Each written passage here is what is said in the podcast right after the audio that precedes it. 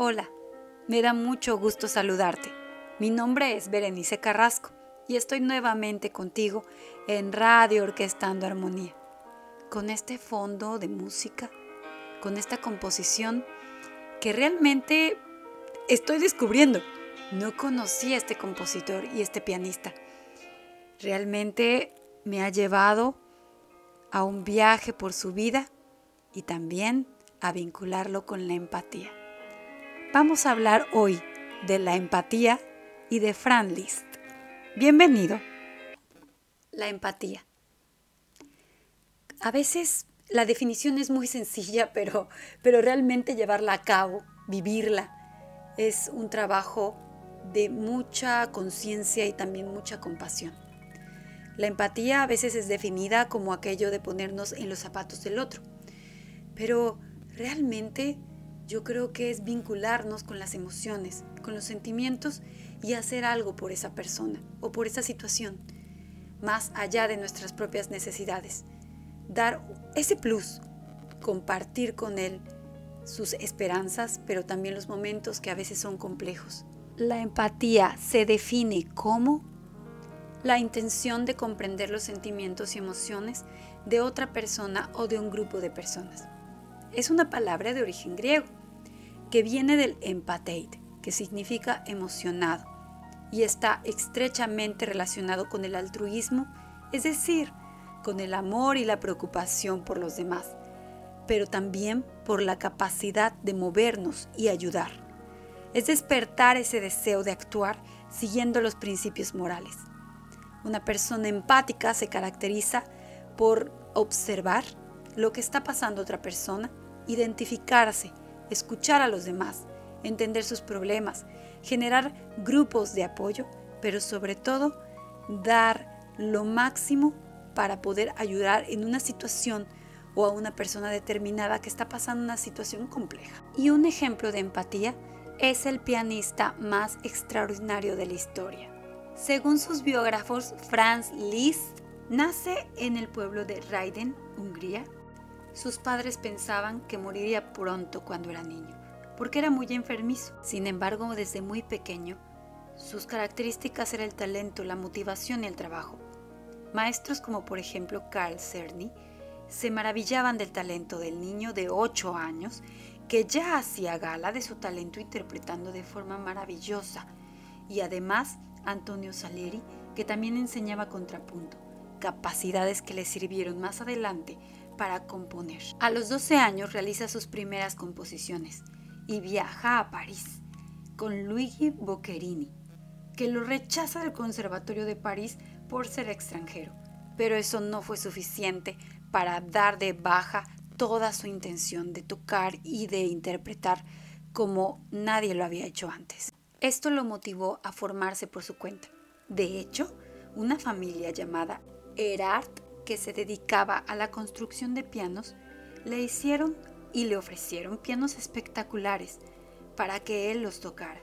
Sin embargo, a los 16 años fallece su padre de tifoidea y él tiene que asumir el papel de sostén de la familia, por lo cual tuvo que vender el piano que esta familia con mucho aprecio le ofreció.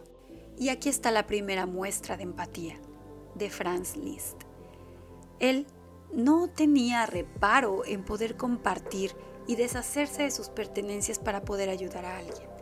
Una de las situaciones más impactantes es que le tocó vivir el desbordar del río Danubio en Hungría en 1938, lo cual generó mucha hambruna y destruyó casas, y él decidió colaborar con 10 recitales para ayudar a todas las personas que lo necesitaban convirtiéndose en una de las mayores aportaciones que ese país ha recibido de una fuente privada. Otra muestra de su empatía es que cuando estaban a punto de terminar la estatua de Beethoven, se da la orden de cancelar porque ya no tenían fondos suficientes.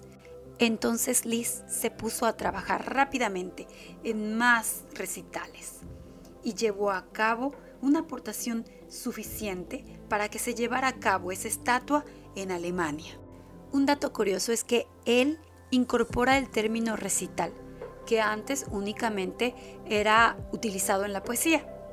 Y a partir de incorporarlo, se empieza a utilizar en la música. Otro dato simpático es que es el primero en colocar el piano en dirección perpendicular al público, porque así aprovechaba a coquetear con sus fans. Armaba tal revuelo que es considerado como el primer rockstar. La gente se arremolinaba y las chicas realmente estaban muy pendientes de todo lo que él hacía en el escenario o en el lugar en donde le tocara compartir toda su energía en la música. Su interpretación era muy especial y era vigorosa. Era justamente como ver un rockstar. En Rusia le regalaron dos osos. Sí, dos osos de circo. Nadie sabe qué pasó con esos osos, pero realmente la gente se arremolinaba y lo trataba como una verdadera estrella. Siempre fue muy generoso con sus amigos. De hecho, a veces sus amigos le pagaban mal, pero él seguía siendo una buena persona y seguía confiando y siendo empático. También es importante mencionar que a los 35 años se dedica a dar clases y deja de lado los recitales.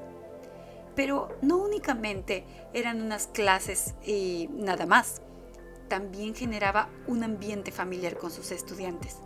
Nunca cobró por sus enseñanzas e insistía más en la interpretación que en la técnica y respetaba la individualidad de cada alumno, generando un lazo muy fuerte con cada uno de ellos.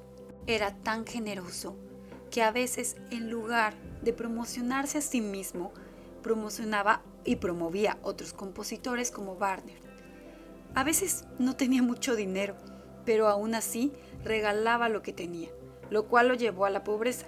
Es más, cuando estaban a punto de terminar la estatua de Bach, justamente le comunican que de nueva cuenta no había suficientes recursos para llevarla a cabo. Y entonces él, con toda y la humildad, ofreció lo que tenía para que la estatua fuera terminada. Franz Liszt nos regala un ejemplo maravilloso de empatía. Para terminar, te comparto una de las frases que sus alumnos mencionan con respecto a él. Al estar en el mismo cuarto de Liszt, automáticamente nos hace un mejor pianista. Inspirar. Inspirar también es una forma de empatía. Muchas gracias por escuchar. Esto es Radio Orquestando Armonía. Hasta la próxima. Radio Orquestando Armonía, haciendo comunidad en Boca del Río.